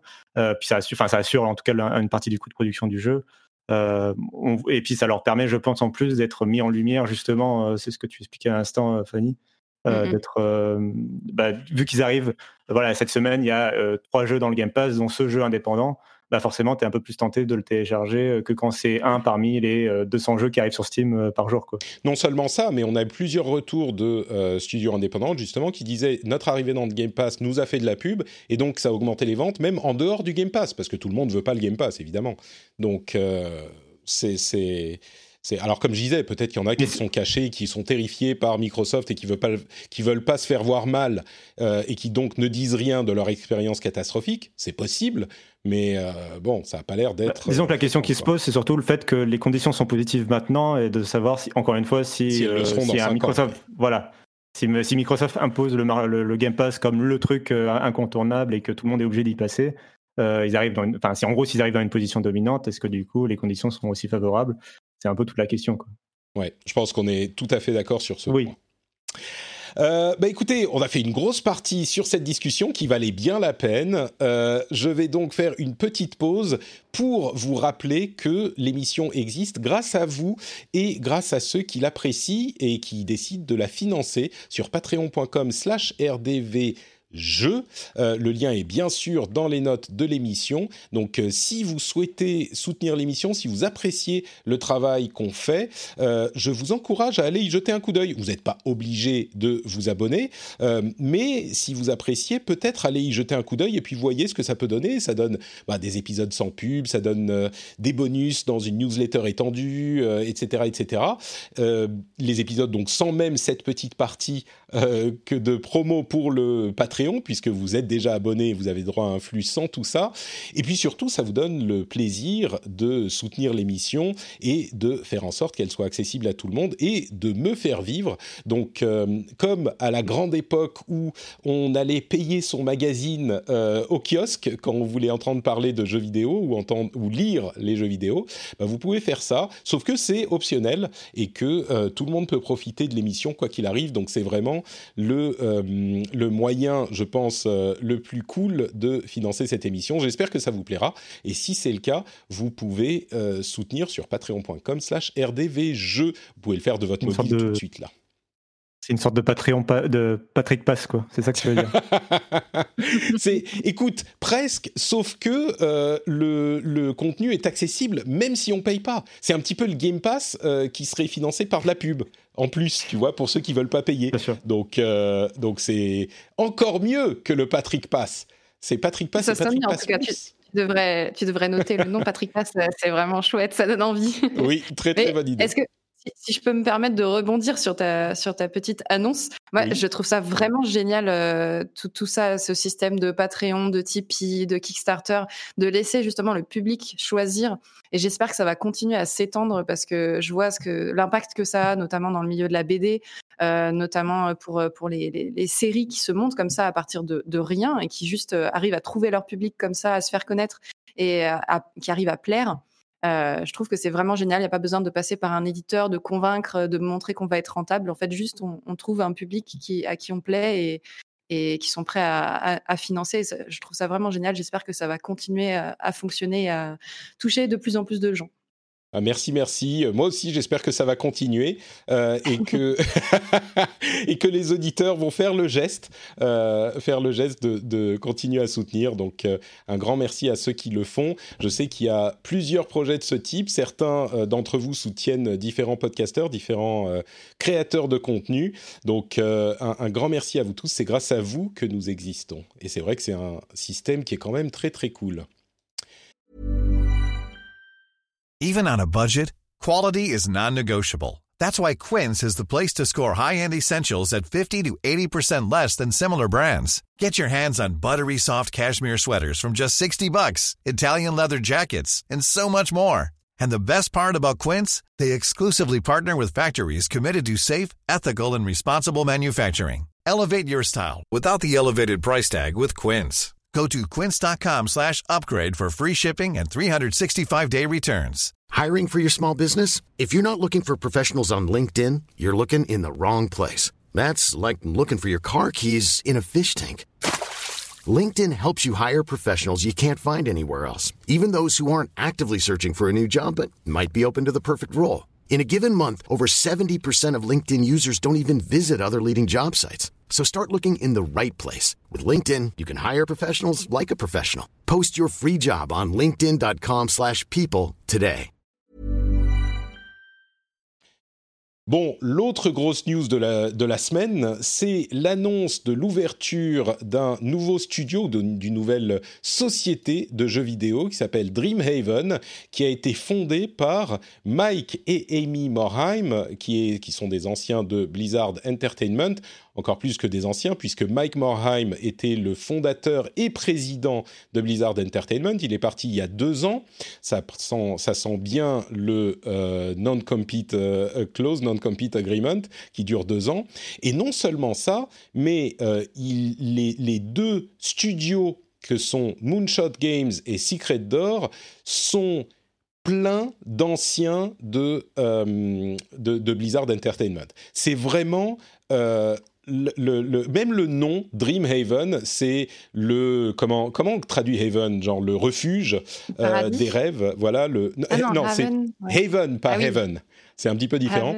Le refuge des rêves, en quelque sorte, et il, il parle dans les annonces de leur l'importance de partager les mêmes valeurs, euh, d'avoir, euh, d'être sur la même, euh, le même esprit dans la conception de jeu, etc.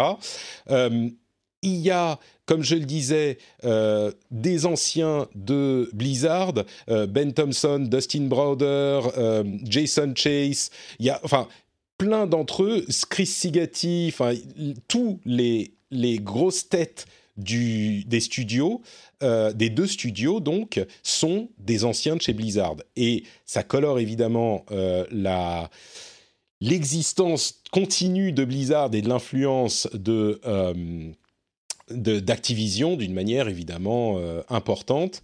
bon, je bah, Jason. Cassim, je sais que tu suis toi aussi Blizzard de relativement près. Euh, qu'est-ce que tu penses de tout ça, toi? Ça, je suis oui, c'est vrai que bah, je joue surtout à Overwatch. Après, je suis pas un ancien de WoW. Euh, je jouais à Warcraft before it was cool. Tu sais, je jouais à Warcraft 1 et 2. Moi, Les anciens. Euh, mais moi, ce qui m'a fait. Alors, évidemment, c'est une très bonne nouvelle, je pense, pour les, pour les fans. En tout cas, c'est, c'est quelque chose qu'il va falloir surveiller et on verra bien ce que ça donne, a priori. Tant qu'ils ne demandent pas de l'argent en créant un Kickstarter comme d'autres créateurs de jeux peuvent le faire. Euh, enfin, voilà, y a pas On vient de dire du bien du Kickstarter, attention. je te, je te euh, t'interromps pour un point extrêmement important. Euh, je me suis immédiatement intéressé à la question du financement et Mike Morheim et Amy Morheim ont confirmé qu'ils finançaient la société tout seuls. C'est avec leur fortune et qu'ils euh, financent le truc. Donc, ils n'ont pas pris d'investissement euh, extérieur. Il n'y a pas ni Tencent, ah ni NetEase, ni euh, qui que ce soit. c'est eux qui payent les salaires. C'est eux qui payent les salaires. Alors, en tout cas, bah, bon, je ne sais pas comment ça. Peut-être qu'ils ont. Après, je sais ils sont pas. très nombreux. ils sont une quarantaine avec les deux studios et puis ils vont recruter des gens. Mais Cassim continue. Juste parce que moi, la seule crainte que j'avais, enfin dans l'annonce qui me faisait un peu peur, c'est le côté oh, et on, alors on se crée et en plus on va direct lancer deux studios, deux jeux, puis euh, dans trois mois on rachète Microsoft quoi. C'est un peu le côté euh, calmez-vous, faites un jeu. Euh, enfin se lancer directement avec deux studios, je trouvais ça assez ambitieux de leur part pour un nouveau studio justement, quand on sait justement que c'est quand même compliqué de se lancer, de créer un jeu, etc.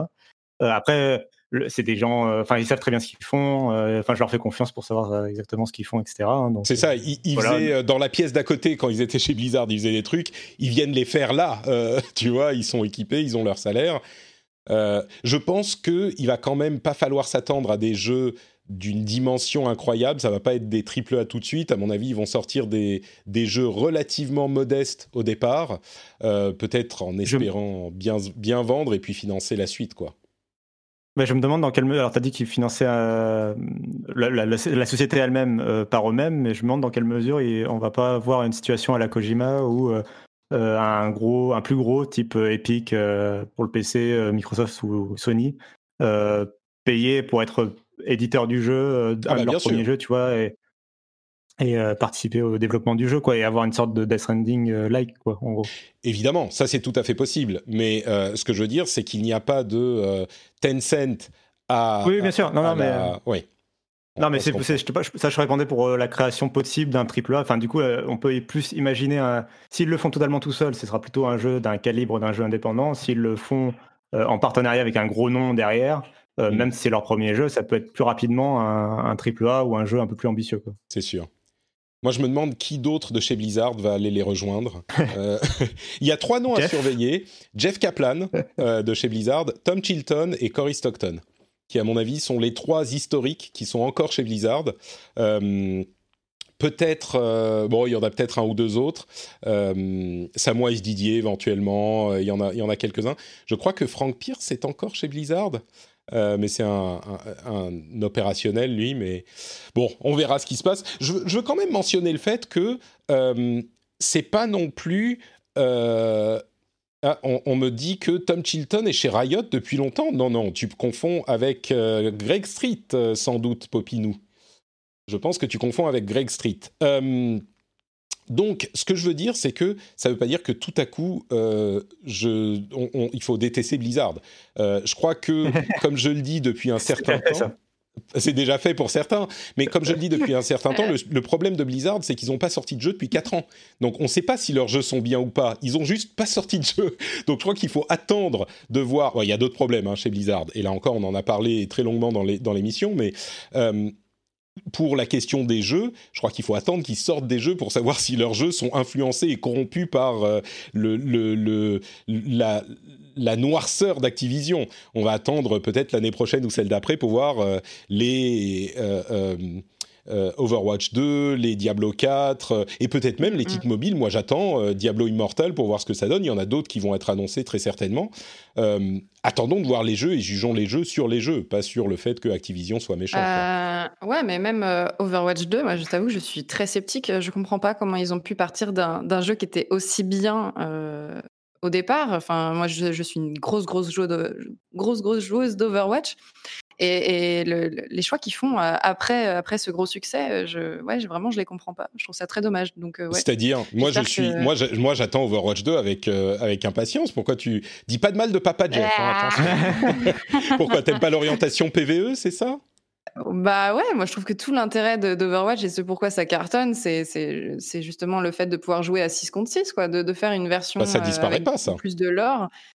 Bah, je sais pas. En tout cas, de, de, ce qu'ils ont annoncé, ça m'intéresse pas tellement. Moi, j'aurais été plus partante de, de, de, continuer à, de relancer Overwatch comme il est actuellement, de faire davantage, bien davantage de héros, et limite de faire, euh, si, pour avoir plus de lore, de faire euh, un, long métrage. Bah c'est un petit peu dans la mouvance en plus.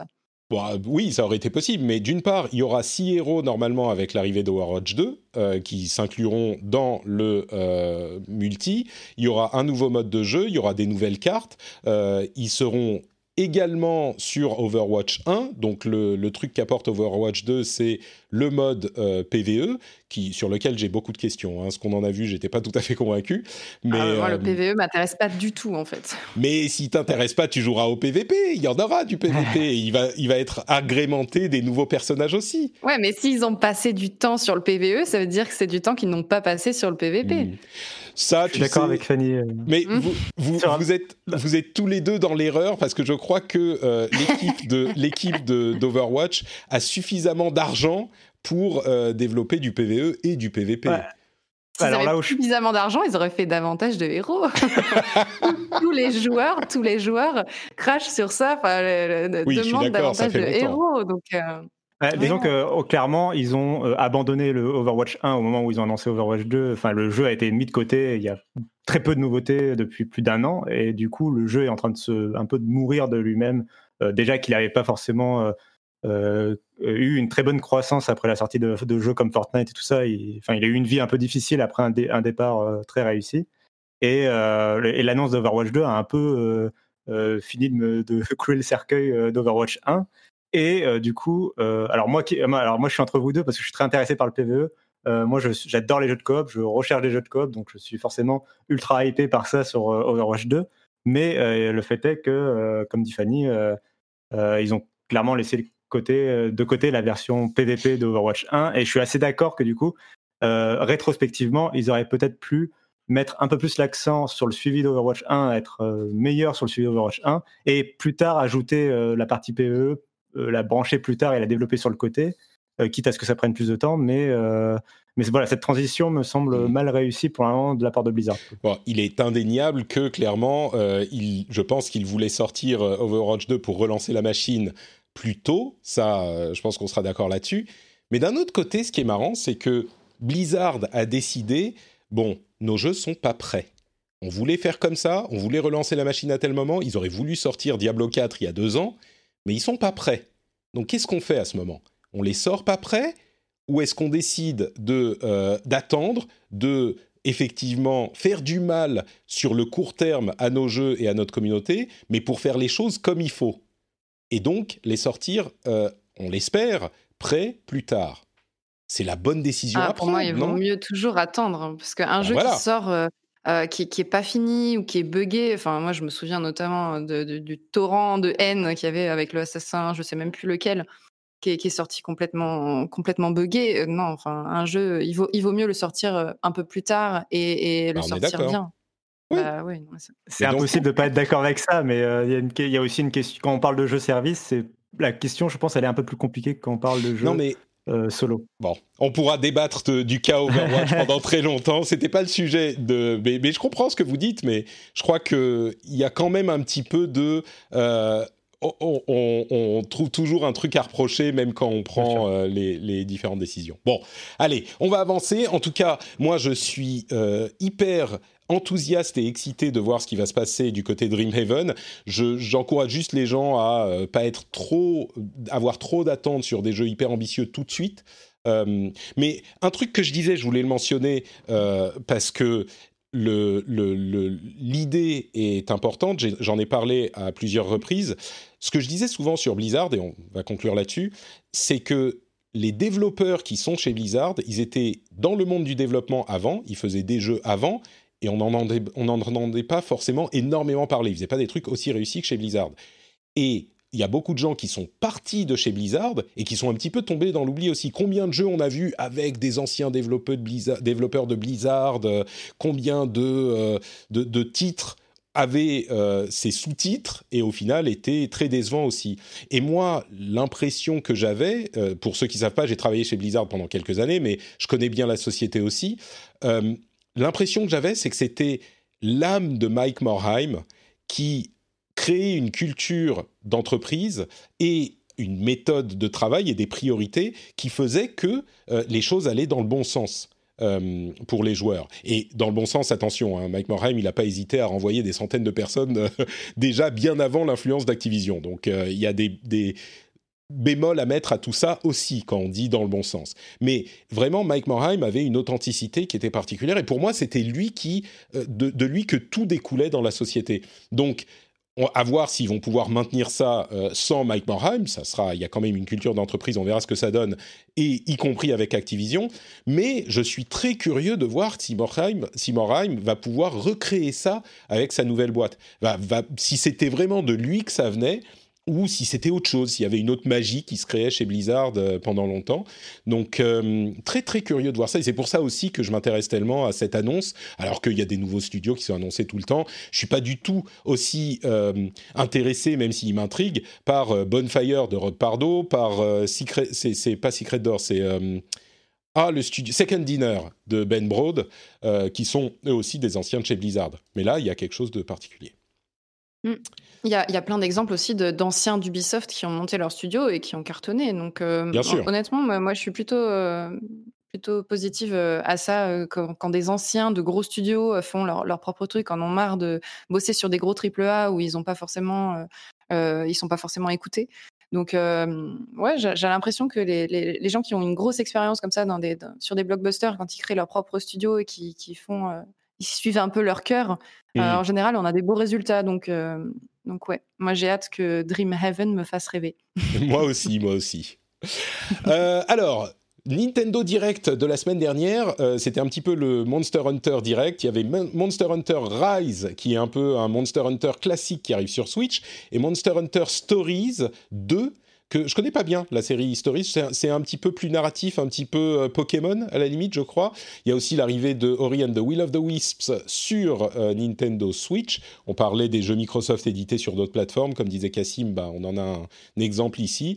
Euh, Monster Hunter Rise et Stories 2, ça fait sauter au plafond certains des, des, auditeurs. je ne sais pas si c'est votre truc. Bon, toi, Fanny, t'es pas console, donc. mais la Switch, c'est celle à prendre. Hein. C'est un très bon complément Ouais, non, mais honnêtement, j'hésite à la prendre la Switch. En plus, euh, Ori, euh, j'ai pas encore eu le temps de, jouer aux deux là, donc, euh, donc ça, ça, me, ça me démange.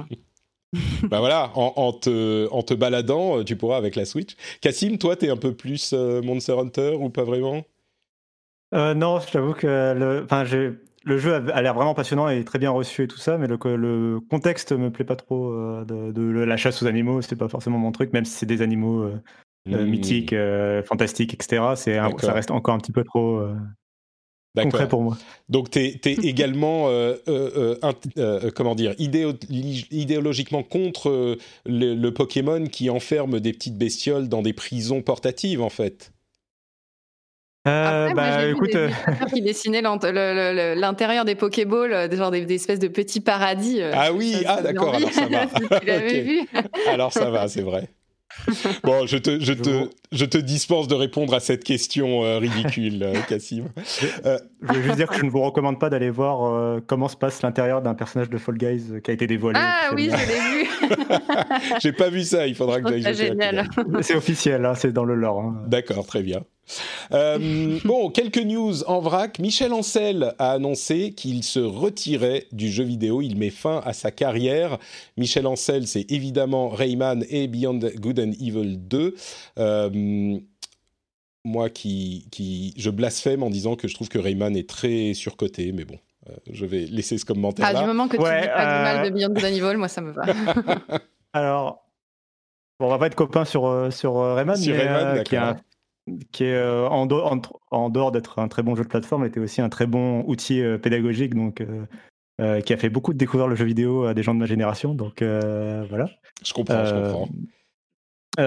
et non, par contre, sur le, par contre, sur le, ah, le départ de Michel Ancel en lui-même, par contre, c'est plus nuancé, quoi. C'est sur le fait qu'il était sous le coup d'enquête, notamment de libération, des soucis de harcèlement, enfin tout- toute la. Ah on va- bon? ouais, Alors ça, j'ai les- pas du tout. Ancel aussi, sur les- je, je me souviens pas qu'il faisait partie du... du... Euh, si, et du coup, euh, justement, enfin, c'est, ça n'a pas encore été euh, vraiment. euh, avéré. Ça n'a pas explosé, on va dire. Euh, et Ah, du coup, merde. il, il quitte. euh, il- il- c'est une bonne façon de prendre la retraite avant de justement de, Mm. tu vois, de. Oui, surtout qu'il était à fond sur Beyond intelligent, Good and quoi. Evil 2, euh, que c'était un peu... euh, Ouais, bon, C'est, voilà, c'est plutôt intelligent. euh, C'est Mm. plutôt intelligent de sa part de, de, voilà, de partir avant. Mais ouais, c'était, c'est, aussi dans ce contexte-là qu'il, quitte la boîte. hein. Très bien. Mais du coup, il laisse aussi euh, son projet euh, Wild, qui, était, qui est encore en cours, il Mhm. me semble. Je, je crois qu'il Il a parlé des deux, il a dit ah, les deux tournent indépendamment depuis longtemps, donc tout va bien se passer, vous inquiétez pas, moi je vais aller explorer la Ouais. forêt. Bon, il retourne Into the Wild. c'est ça il laisse exactement. Ouais. Wild entre de bonnes mains. Euh, Crisis Remastered est sorti. Et visiblement c'est pas euh, surtout avec le ray tracing c'est pas incroyable. Il y a des gros gros bugs. No Man's Sky euh, continue ses updates de folie avec Origins qui ajoute des millions de nouvelles planètes encore mieux générées aléatoirement. Et Spelunky 2 est sorti aussi. Alors moi j'étais pas du tout Spelunky donc je me suis pas trop intéressé aux deux mais j'en entends tellement de bonnes choses. Je crois qu'il est pas impossible que euh, le, récupère à un moment parce que c'est un petit peu un jeu mythique et je serais curieux de voir ce que ça donne. Le 2, visiblement, c'est pas la peine de faire le 1 euh, pour jouer au 2. Il est suffisamment similaire, mais il apporte suffisamment de choses pour que les experts disent euh, bah, lancez-vous sur le 2, c'est tout aussi bien. Euh, vous m'interrompez s'il y a certaines choses que vous voulez commenter. Euh, bah, j'aurais bien aimé avoir votre avis parce que je sais que le 1 euh, c'était pas mal bâché. Enfin, d'ailleurs, c'est pas un 2. Ah mais c'est le 1, non non c'est le 1, c'est Ah, les c'est le 1, updates au 1 d'accord, qui continuent. Tous les ans ils sortent une Ah, énorme mise à jour depuis 4 ans. Et, et là ça Mmh. continue, enfin c'est plus, enfin c'est généralement quand les jeux sortent mal foutus, euh, on dit ah maintenant c'est plus le même jeu un an après, tu vois. Là ils ont fait c'est plus le même jeu et puis vraiment c'est carrément amélioré et ils ont continué au-delà de ça. Donc je crois que s'il y a de tous les jeux mal boupillés qui sont sortis depuis 10 ans, s'il y en a un auquel on peut l'excuser plus qu'aux autres, je crois que c'est No Man's Sky qui a tellement amélioré que bon, ça Ah, bah, finit par devenir acceptable quoi. Yes. Certains mentionneraient Final Fantasy XIV, mais bon. C'est vrai que Final Fantasy, mais Final Fantasy XIV c'était tellement un revamp complet que Oui, oui. Bon. Non, non, mais c'est deux, très bons exemples de survie d'un jeu qui ont mal démarré. Quoi. c'est vrai. Mais je suis d'accord. Après, c'est pas. En plus, c'est un studio indépendant, donc c'est beaucoup plus difficile pour eux de le réussir. Et donc, Ouais. c'est euh, d'autant plus admirable. Oui, disons que studio indépendant, ils en ont tellement vendu que je crois qu'ils n'ont d'indépendant que le nom aujourd'hui. Ils font, ils font un petit peu ce qu'ils veulent. Euh, c'est pas Square Enix, quoi. On est d'accord, c'est vrai. Euh, Jeff Keighley a annoncé que les Game Awards allaient euh, avoir lieu cette année également dans plusieurs localisations le 10 décembre. Moi, ça me fait toujours plaisir. On aura au moins un vrai moment de fête du jeu vidéo vu qu'on n'a pas eu le 3. Euh, L'UFC Que Choisir a porté plainte contre Nintendo pour obsolescence programmée à propos du Joy-Con Drift. Alors, autant je suis d'accord sur le fait que le Joy-Con Drift, c'est un petit peu lamentable, autant obsolescence programmée, je... Bon, c'est un coup de com' de l'UFC que choisir.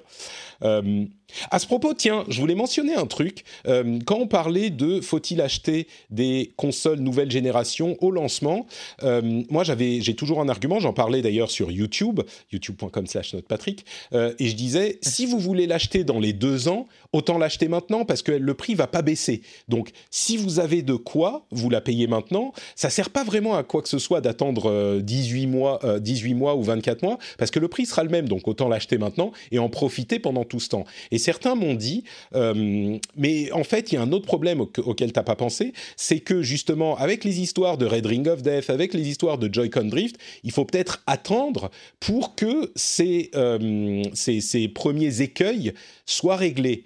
Et dans un premier temps, je me disais, ah ouais, c'est vrai, c'est pas faux peut-être. Et puis en fait, en y réfléchissant, on en parlait sur le Discord, et certains ont dit, avec euh, raison, mais tu sais, ces problèmes, c'est pas en six mois qu'ils sont réglés. Les, problèmes qui sont aussi importants de design industriel, ça prend 2, 3, 4, 5 ans à régler. Euh, donc, euh, quoi qu'il arrive, quand tu achètes ta machine dans les deux premières années, tu es euh, soumis à ce risque. Et pour être parfaitement honnête, les risques de ce type sont relativement minime, oui, il peut y avoir des problèmes importants comme ça. Évidemment, on l'a vu avec le Red Ring of Death et le Joy-Con Drift, mais généralement, ça touche une quantité relativement euh, minime des gens en même temps. Tout le monde a eu un Red Ring of Death, mais ça s'est étalé sur le temps. Et puis, quand c'est suffisamment important pour que ça touche du monde, les sociétés sont euh, tenues de réparer les trucs. Moi, j'ai fait changer ma Xbox. 360 euh, à l'époque, bah, j'en ai eu une nouvelle en quelques jours, une ou deux semaines, et puis voilà, j'en avais quand même profité avant. Donc l'argument de il y a des problèmes de design, je l'entends, mais je crois que c'est pas tout à fait. Si on veut acheter dans les deux ans, je crois que. Hmm. Hmm. Ah, je tempérerai en donnant encore deux exemples supplémentaires. Alors déjà, j'ai une PlayStation 4 Pro de première génération qui euh, fait un bruit d'avion. Euh, ah ça, la vient aussi, je te confirme. Ben justement, il y a des révisions en fait sans qu'ils aient changé. Euh, normalement, il y a des révisions plus récentes de la console qui justement, enfin, du coup, j'ai pas pu tester, mais qui sont plus silencieuses. Et euh, la première génération de manette DualShock 4 aussi euh, avait un joystick qui euh, partait en couille rapidement, qui bah, le, voilà le revêtement se barrait. Mhm. donc il y a quand même des soucis effectivement récurrents de première génération de produits. je peux comprendre qu'on attende et, tu vois, et la Switch, il y a déjà eu une révision en, justement deux ans après sa sortie. si je me trompe pas, elle est sortie en 2017. Et il y a eu un nouveau modèle qui est sorti en 2019 qui augmente l'autonomie. Mais Donc, si tu veux, il y a quand même je, suis d'accord, mais c'est on parle de problèmes industriels hyper importants. Si tu veux éviter les premiers écueils, oui, mais dans ce cas-là, euh, c'est c'est pas. Faut vraiment attendre deux ans, par contre. Voilà, c'est ça. Il faut attendre au moins deux ans, et à ce moment, tu commences à avoir les réductions de prix. Donc, on n'est plus dans le mm, mm. contexte dont je parlais, ou vraiment dans les 18 premiers mois. Tu vois, de toute façon, euh, vas-y, parce que ça va. Je suis d'accord. Attendre deux ans pour avoir la PlayStation 5, ça me paraît énorme. Bah, c'est ça. C'est impensable. Si, tu loupes tous les, tous les premiers jeux qui sortent dessus. Exactement. Encore je crois que. Je suis d'accord, parce qu'au début, il y avait peu de jeux dessus, donc les gens étaient un peu sceptiques. Mmh. Et encore. Et encore. il y avait Zelda. Non, mais c'est ça. C'est-à-dire que si tu te poses la question, tu te dis dans les 18 mois, je la voudrais sans doute parce qu'il y aura des jeux que je voudrais, ou même jouer au même jeu amélioré, etc. Bah, tu penses aux 18 mois, tu penses pas aux euh, révisions de matériel qui vont arriver dans 2 ans, 3 ans. Donc, euh, bref. Euh, mm-hmm. nous dit dans la chatroom aussi que ce que, que Choisir dénonce, c'est aussi le fait que Nintendo est au courant depuis 3 ans et n'a rien fait pour le Joy-Con Drift. Pas tout à fait. Enfin oui, c'est peut-être qu'il dénonce UFC que choisir, mais d'une part, il parle d'obsolescence programmée, ce qui est un tout autre problème et qui, à mon avis, ne s'applique pas. Et ensuite, c'est pas vrai que Nintendo n'a rien fait. Ils sont largement fait prier et ils ont nié pendant un moment, mais aujourd'hui, euh, ils, ils, ont admis le problème, ils s'en sont excusés auprès de leurs investisseurs à la japonaise avec des, euh, des, des semi-macènes avec les, les, les courbes, les, comment on dit? Voilà. La courbure de la Chine. C'est ça. Enfin, donc, ils, ils sont ils ont fait des. Comment on dit quand on se penche en avant? Des courbettes. ils ont fait des courbettes, voilà. Et, euh, et puis, ils les, ils, les, ils les vendent, ils les réparent maintenant. Donc, euh, c'est pas vrai. Euh, et encore une fois. Est-ce qu'ils les réparaient avant cette fameuse plainte? Que De l'UFC Que Choisir? Oui, oui, bien sûr. Ils ont mis deux ans. déjà mais oui, ils ont mis deux ans à activer les programmes de réparation et c'était beaucoup trop long évidemment et ils ont nié pendant longtemps. Mais la plainte de mm. l'UFC que choisir aujourd'hui, euh, à mon avis, c'est plus un coup de com' comme ils en font de temps en temps, ce qui est peut-être pas forcément une mauvaise chose, mais enfin, bref. Pas si ça fait réagir les, producteurs de consoles et qui commencent à se dire oulala, là là, il faut qu'on fasse attention et qu'on fasse de la meilleure cam. Moi, je suis bah, pour. Moi, je dirais que l'UFC Que Choisir aurait dû lancer ce type d'alerte il y a un an et demi, pas maintenant. Maintenant, c'est ridicule. Tu arrives après la bataille et tu dis Mais qu'est-ce que c'est que ce bordel? Bah, il y a un an et demi, ça aurait été très bien. Mais je trouve que justement. Euh, Internet Explorer qui, donne les infos euh, en retard. Si vous le suivez, c'est hilarant. Je trouve que juste au contraire, la, la plainte. Enfin, je comprends pourquoi ils veulent, en dehors de l'effet de com, effectivement. Euh, si, on, si je me fais l'avocat du diable et que j'essaie de défendre leur, leur, point de vue, je pense que la raison, c'est que il y a un an et demi, Nintendo n'était pas forcément totalement au courant ou c'était en train de se développer comme problème. Et bon, bah justement, ça met du temps à être réparé, donc ils ne pouvaient pas faire grand-chose. Euh, là, ce qu'ils attaquent pour moi, c'est le fait qu'aujourd'hui, euh, là, au moment où on parle, euh, le, problème est vieux de 3 ans et que Nintendo continue de commercialiser des Nintendo Switch, ils continuent d'en produire, qui ont le problème et ils sont conscients que le mmh. problème il va avoir lieu et donc que les gens qui achètent la Switch aujourd'hui, dans deux ans, ils ont un problème de, tu vois, de, de drift.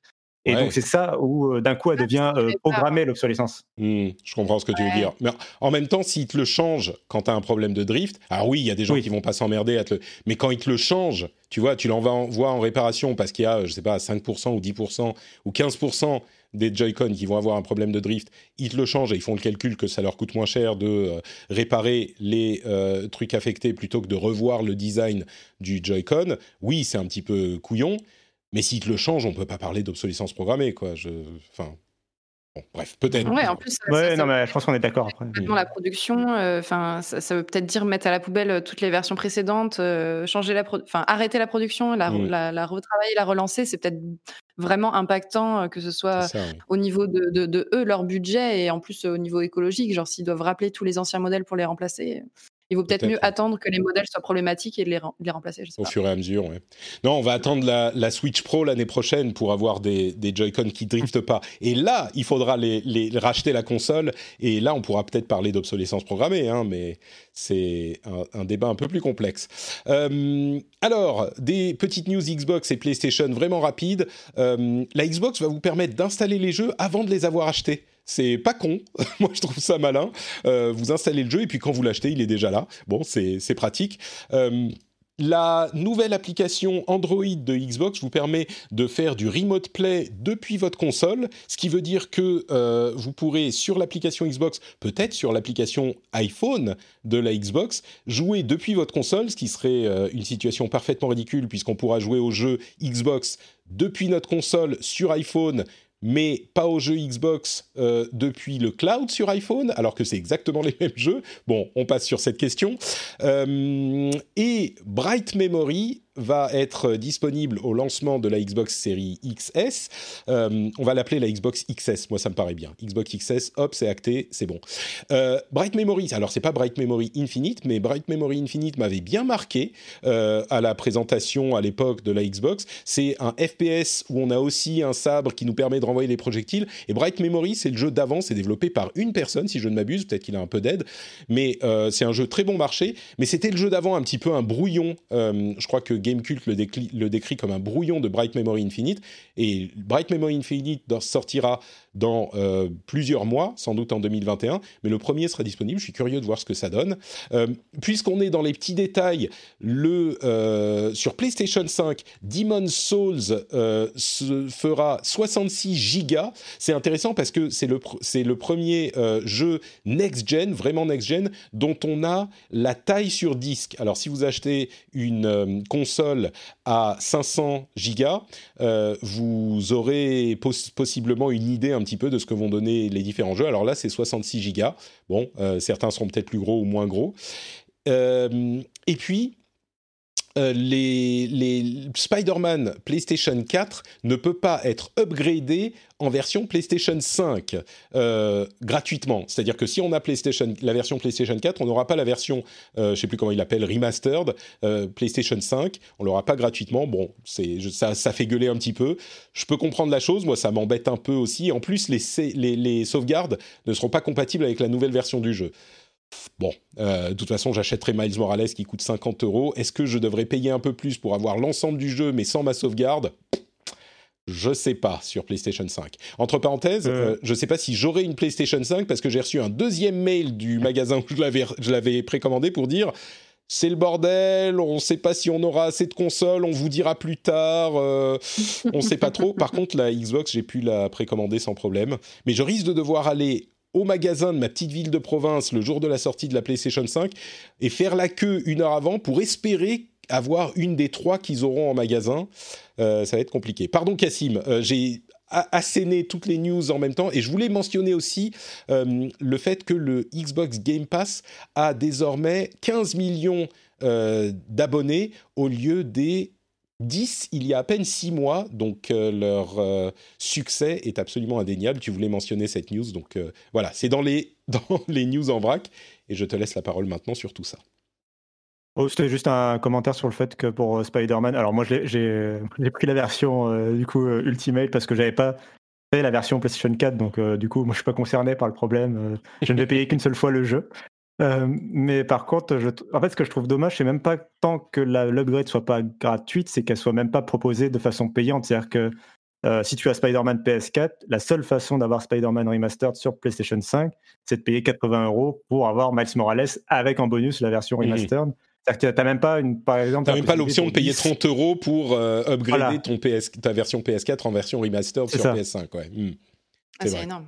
Ça, je trouve ça vraiment ça pour le coup je trouve ça dommage de ne pas avoir proposé l'option euh, après euh, faut, sou- faut- par contre il faut rappeler aux gens que la version PlayStation 4 fonctionnera sur, euh, sur PlayStation 5 Euh, simplement vous jouerez à la version PlayStation 4 du jeu On imagine qu'il y aura des temps de chargement réduits et une meilleure résolution ou fréquence d'affichage plutôt.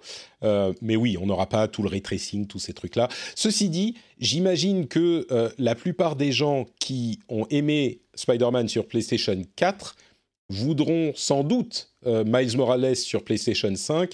Et donc, pour eux, s'ils veulent en plus l'upgrade de Spider-Man, ça coûtera 30 euros, tu vois. Il y aura certainement des gens qui auraient payé 30 euros juste pour avoir l'upgrade, mais pas vouloir Miles Morales, ça serait un comportement un petit peu rare, je pense, si on est aussi Ah fan ouais. du jeu qu'on veut. Mais, mais je comprends, oui, c'est vrai. Bon bah voilà, euh, je crois qu'on arrive au bout de cet épisode. On a fait un petit peu plus qu'une heure finalement. J'avais promis une heure à Fanny, euh, on a été au-delà. je m'excuse platement, mais il y Mon avait tellement de estomac choses est à en dire. train de grogner. Ah, j'ai faim. Eh ben écoute, on va euh, s'arrêter là du coup et je vais vous proposer à tous les deux de nous dire où on peut vous retrouver sur Internet, à commencer par Fanny du coup.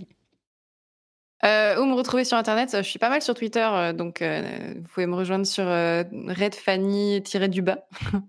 Fanny était déjà pris. Sinon, euh, sur YouTube, c'est Red Fanny aussi. Ou sur Twitch, les... vu que je, je stream une fois tous les six mois, comme j'ai dit en début d'émission, euh, c'est Red Fanny aussi. Euh, voilà. Et le lien vers ton compte Twitter sera dans les notes de l'émission comme toujours. Oh, Cassim, c'est gentil. où es-tu? Euh, ouais, je suis chez moi. Non, euh, pardon. euh, je suis sur Twitter, euh, at euh, notecassim, N-O-T-C-A-2-S-I-M, et, euh, et on peut me retrouver coup, sur euh, Frandroid. où es-tu ouais, Où es-tu si ce n'est pas toi? Bah, ça c'est. ouais. Euh, longue histoire, euh, mais Cassim était déjà fait. Euh, et toujours pris d'ailleurs. Euh, et on peut me retrouver sur Frandroid euh, pour des articles justement sur le gaming euh, et les PC. On voit une très belle vidéo où tu expliques euh, qui va gagner la prochaine génération de consoles euh, en ce moment sur le Twitch. C'est magnifique. Tu bouges beaucoup les mains. Hein? Je, Oui, j'ai t'as remarqué ça. Oui, c'est, ça m'aide beaucoup à suivre ce que tu dis. C'est très très bien. C'est bien, c'est expressif. Les, les gens qui bougent les mains, moi je trouve ça vraiment cool. J'ai vu des trucs un petit peu de communication euh, non verbale et, euh, et c'est hyper intéressant. Les, les gens qui bougent les mains, moi j'ai envie de les écouter. Eh ben, c'est exactement ça, dis-je à la chatroom sur Twitch. Euh, pour ma part, c'est Note Patrick sur Twitter, Facebook et Instagram. Je suis Note Patrick sur bah, Twitch, justement. Euh, je suis également Note Patrick sur YouTube. Si vous voulez vous abonner, aller voir ce que je fais là-bas, eh ben, c'est le moment. Vous pouvez faire ça. C'est pas compliqué, je suis Note Patrick partout, en fait. Euh, vous pouvez également soutenir l'émission sur patreon.com slash rdvjeux. Le lien est dans les notes de l'émission. Ça prend vraiment deux minutes, montre en main. Vous pouvez le faire depuis votre mobile. Si vous appréciez l'émission, allez y jeter un coup d'œil. C'est vraiment sympa et moi, ça me permet de continuer à faire ce travail. Euh, et puis, bah, c'est tout. On se retrouve dans une semaine puisque l'émission est hebdomadaire et on parlera, j'espère qu'il va y avoir des trucs intéressants annoncés au Tokyo Game Show qui commence euh, aujourd'hui, si je ne m'abuse, maintenant, là tout de suite, en ce moment. euh, et puis il y aura certainement un, comme je disais, c'est le bon moment d'avoir euh, passé l'émission en hebdomadaire parce que bon sang qu'il y a des news. Je vous remercie tous de nous avoir écoutés et je vous donne rendez-vous dans une semaine seulement pour un nouvel épisode. Bis à tous, ciao ciao